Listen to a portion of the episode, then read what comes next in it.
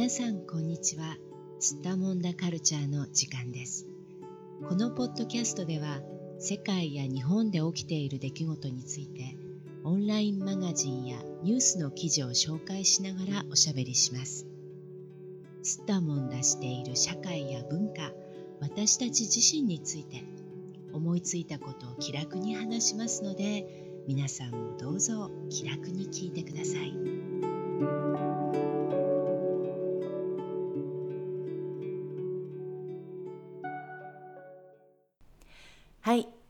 今日は大金と皇族の称号を愛のために投げ打った眞子さま結婚を海外メディアはどう報じたかという記事を話題にしておしゃべりしていきたいと思います。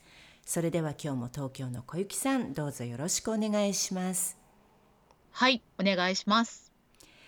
はい、これね、私も実は今朝、オランダの新聞をね、知り合いの方に見せられて、まあ、この眞子さまの結婚問題についてね、はい。あの、オランダ語でしっかり説明された記事がね、載っていたのを読まされたんですけれども、はい、まあこれどういうことなんでしょうね。かいつまんでちょっとあの起こっていることをちょっと話してみてもらってもいいですか？なんでこれこんなこじれた話になっちゃってるんでしょうね今ね。はい。えっ、と、眞子さまっていうお姫様がいるんですけれども、その方は、えっ、と、天皇陛下の姪にあたる人なんですね。うん。うん、だから天皇陛下の弟の娘さん、長女、うん。で、あのー今の天皇陛下には娘さんしかいないので、うん。天皇陛下の皇位継承の順位の3番目にあたる人がこの眞子さまの弟になるんですね。うん。だから将来、うん。うん。将来の天皇陛下になるかもしれない人のお姉さんっていう位置づけなのでうん。皇室の中ではすごくなんて言うんでしょう大切にされているというかそういったお姫様なんです。うん。まず眞子さまって。はい。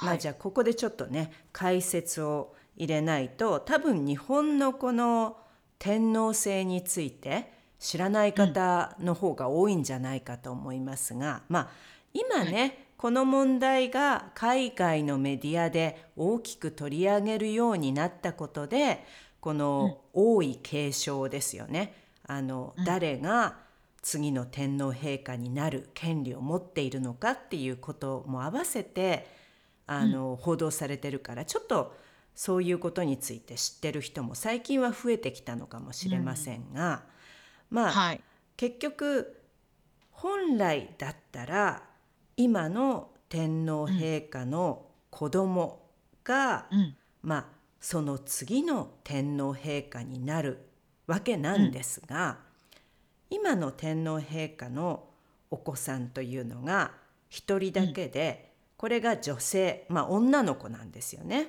うんうん。はい、ということで、まあ、すでにこの件についてはね随分前からいろんな論争があったんだけれども結局、うん。今の日本の法律法律って言っていいのかなこれ。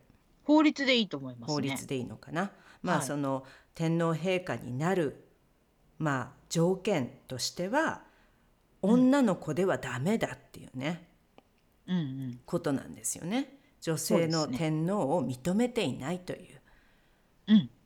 状況が今でもなお続いていてで、うん。そのことによってこの天皇陛下の弟にあたる、えーこの秋篠宮殿下が、まあ、うん。天皇陛下の弟なので、うん。今もし天皇陛下が亡くなられてはい。秋篠宮殿下が、まあうん。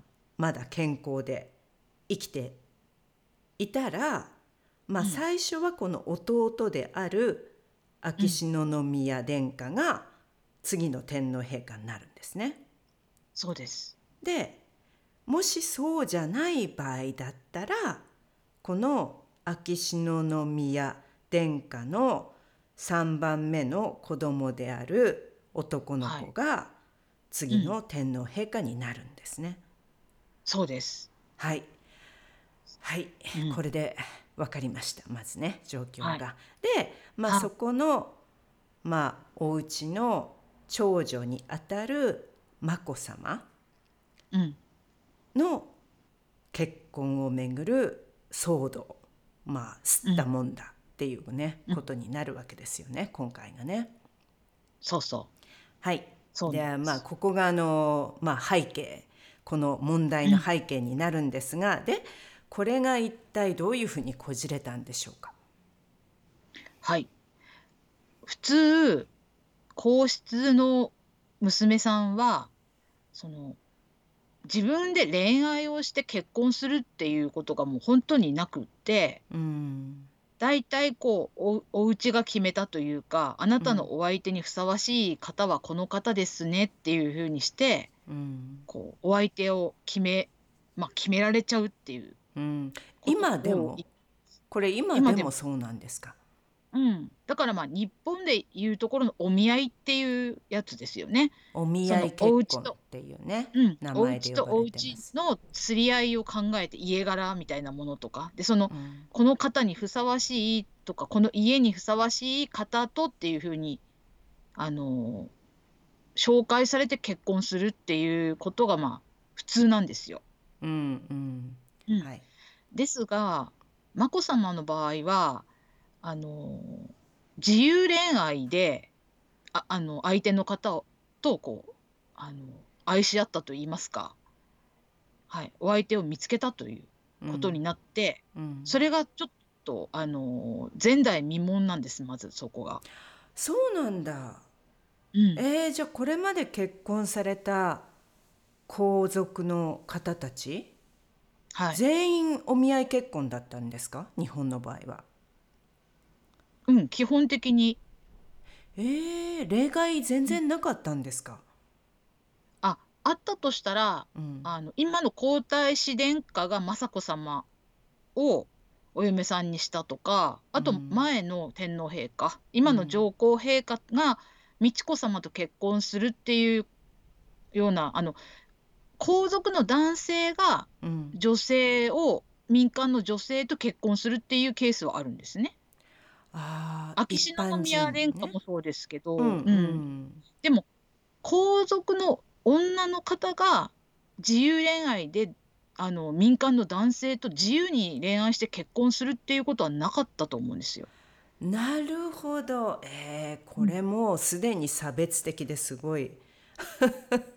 嫌な印象を受けちゃうんだけど、そうなんだ。そうですよね。だってうん。前のねあのー今おっしゃったようにおっしゃってくださったように、その以前の天皇陛下もあれうん。自由れ自由恋愛というかその少なくとも民間人のね一般人の女性をお妃にされていますよね。だから話を聞いてて、あれおかしいな恋愛結婚じゃなかったのかなと思ったんですが、これ男性はあったんだ？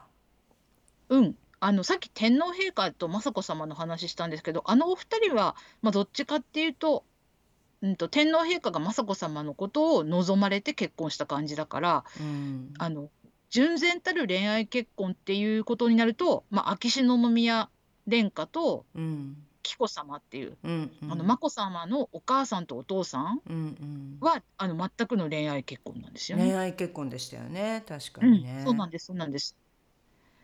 そうか。だけどまあその逆はないんですよね。女性の皇族が恋愛結婚して民間の男性に嫁ぐっていうことはない。そうか、うん。なるほどね、なので今回、うん。そのように眞子さまがされるっていうことにあのなって2017年だったと思うんですけど、うん。2人揃って記者会見をされたりしてすごくあのセンセーショナルだったわけです日本にとっては。うーんなるほど、ね、でもすごく、うんでもすごくいいことだっていうかあの、うん。なんていうんだろう。開かれた皇室になったとか言ってうん。みんな祝福をしてたんです。うん。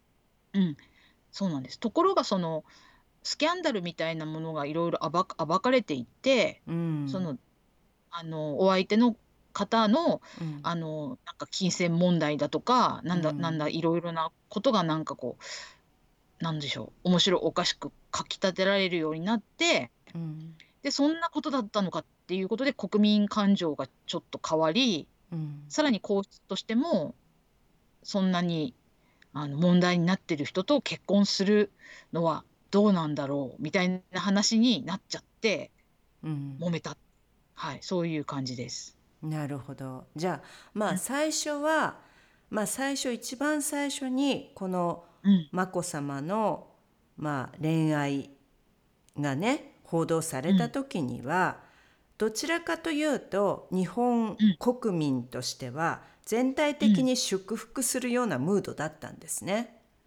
そうでした。最初はね。はい。ところが、その後まあまたメディアがね、うん。メディアが日本のメディアがまあプライバシーも何にもないし本当にどうなってるのかわからないですがまあこのお相手の、お相手の方の名前が小室圭さんはい、ん。うん。この方のまあお母様が抱えている金銭問題とかだったのかな、うん。うんう。ん、とか、まあ、そういうその、まあ、まあちょっとプライベートなね部分なんだけど、うんそれをこうあのメディアがどんどんどんどん報道したっていうことですよね。まあそうなんですようね。ん、で、うんそれによってあのこの方が果たしてこの眞子さまの結婚相手としてふさわしいのかっていううん。ことでまあなんとなくだんだん国民の感情があの、うん懐疑的になっていったというか、まあ、疑うような目で見始めたんですね、この婚約者の方に対するね、こう人格だったりとか、まあ、この方の家柄ですよね。まあうん。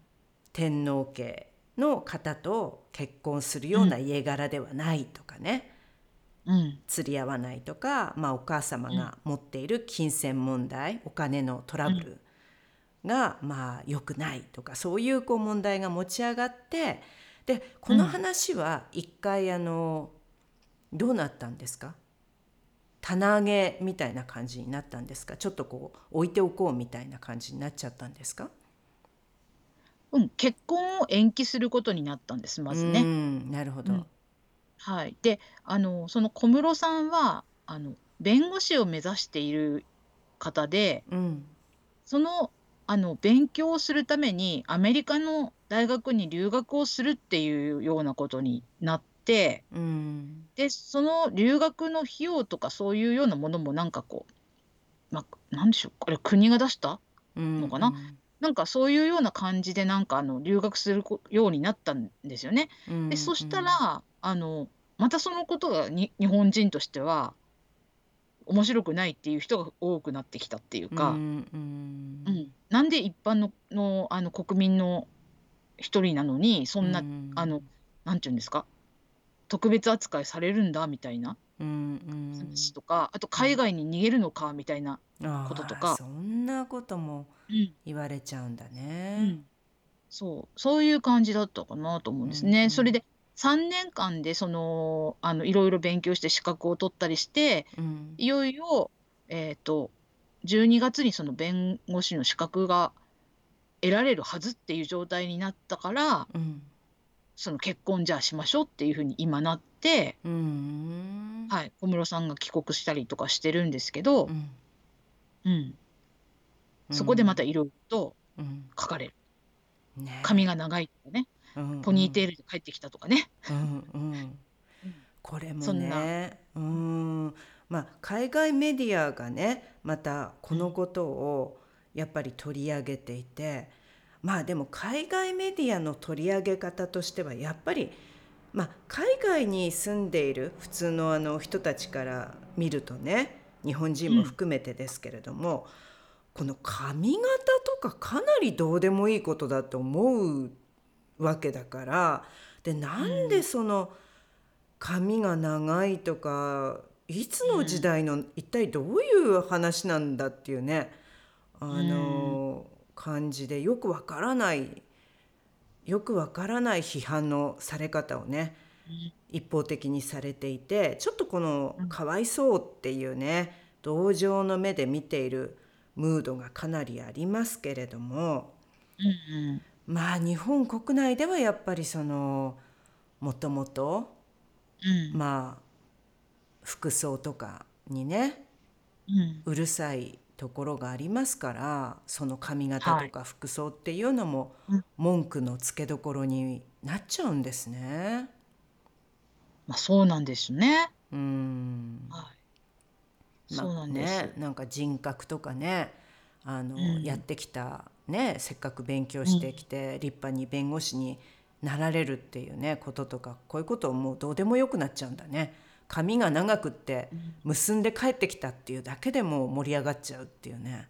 うんね、だからうんいろんな上げ足を結局は取っているうんわけですよね。うんうん何かね。うんそう。うん。はいでも今、うんその眞子さまが今あの何ですかね。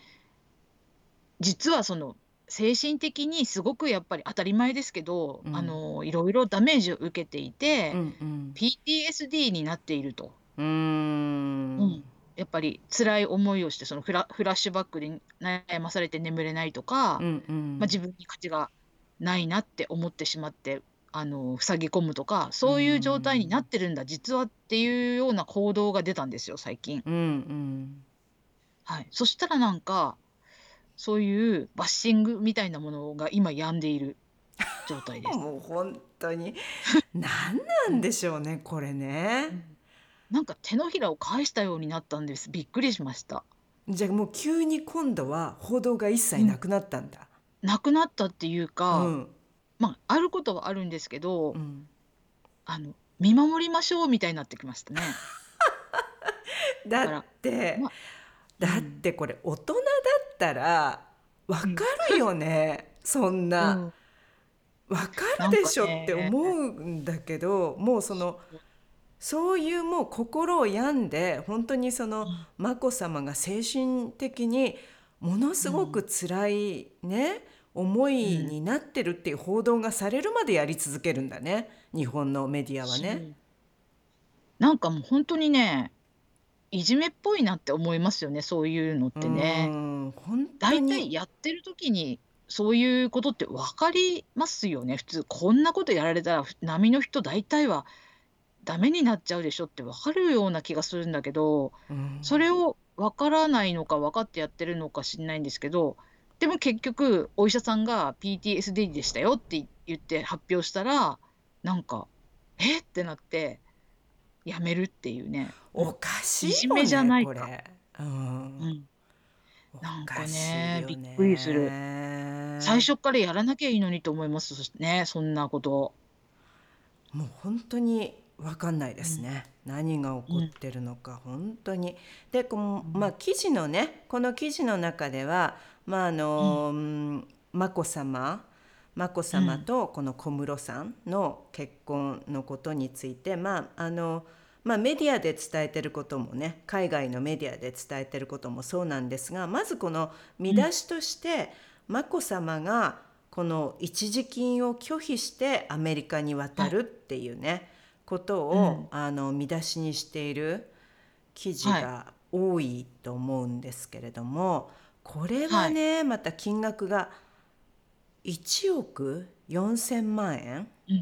はい。うん、でこのお金はあのこれまではずっと結婚される結婚されて一般人になっちゃうんですよねそうです。結婚された女性はね。はいうん、でこの結婚されて一般人になってしまうもはいと。もとは、まあ皇室のね出身の女性皇族の女性に対してまあ、うんこのお金でできるだけまあ安全に暮らしてくれみたいなことなのかな？どういうことなんだろう？んなんかね品位を保つ必要があるんだそうです。あのあー一般人になったからといってう。うん。なんか本当にこう平民みたいな感じでなんていうんですかこううん。やるんじゃなくてこう元皇族でしたっていうさらにあの天皇陛下の姉に当たるわけですよね。ああそっあのか平民になっても。うんうん。だからそのでもやっぱりこうちゃんとした生活をしてくださいみたいな品位を保ったああそのため生活をにするために、うんうん。そういうお金なんですって。そ。のためにお金をあげるんですか？じゃあつまりあの、この先一般人として普通の人と同じ権利しかもう得られない生活をしていくわけだからもし生活に困ったら、まあ、お金がなくなったら、普通の人と同じようにスーパーマーケットのレジとかでも仕事としてね、やんなきゃいけないね、おもまあ普通の人と全く同じような、あの、はい。まあ、安い賃金の仕事だってやらなきゃいけなくなるんだけど、でもそれじゃあ品位が保てないからっていうそういうことなんですね。そうですね。だから困窮したりした時にやっぱりこう、ある程度の品品格を持った状態にするためにそのお金使ってね使えるじゃないですか。そうか。ね、汗水垂らしてはら働くとかそういうことはさせられないっていうことなんだと思うんですよね。なるほどね。だからうん1億4,000万をうん、持参金というか一時金として、まあ、持ってあのお嫁に行ってくださいっていうふうになるんですよね。なるほど。うんでまあところが今回うんはこの一連のいろいろな吸ったもんだの末に眞子さまがされた決断として、このお金を拒否すると、もらわないと。はい、うん、で、うん。そのことで、まあ、あのいろんなメディアがねこの、うん。